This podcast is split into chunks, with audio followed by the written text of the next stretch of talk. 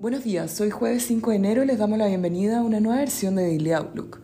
El tipo de cambio abre en 851,50 pesos por debajo del cierre de ayer con los mercados mixtos luego del mensaje de cautela entregado por la Fed en las minutas de su última reunión.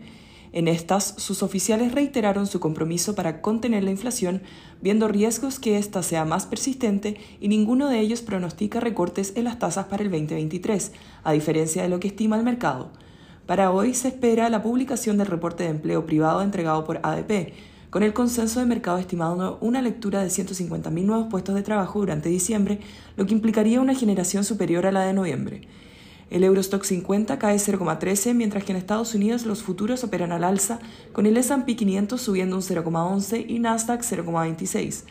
Por su parte, en Asia los mercados cierran una jornada positiva con el CCI 300 avanzando un 1,94% y el Hang Seng un 1,25%, mientras el Nikkei en Japón cerró con una subida de 0,40%.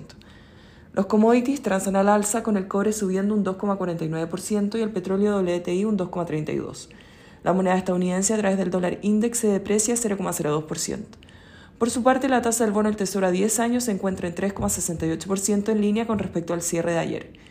El tipo de cambio opera en 851 hasta ahora con las monedas emergentes mixtas. En cuanto a los técnicos, las principales resistencias se encuentran en 858 y luego 865.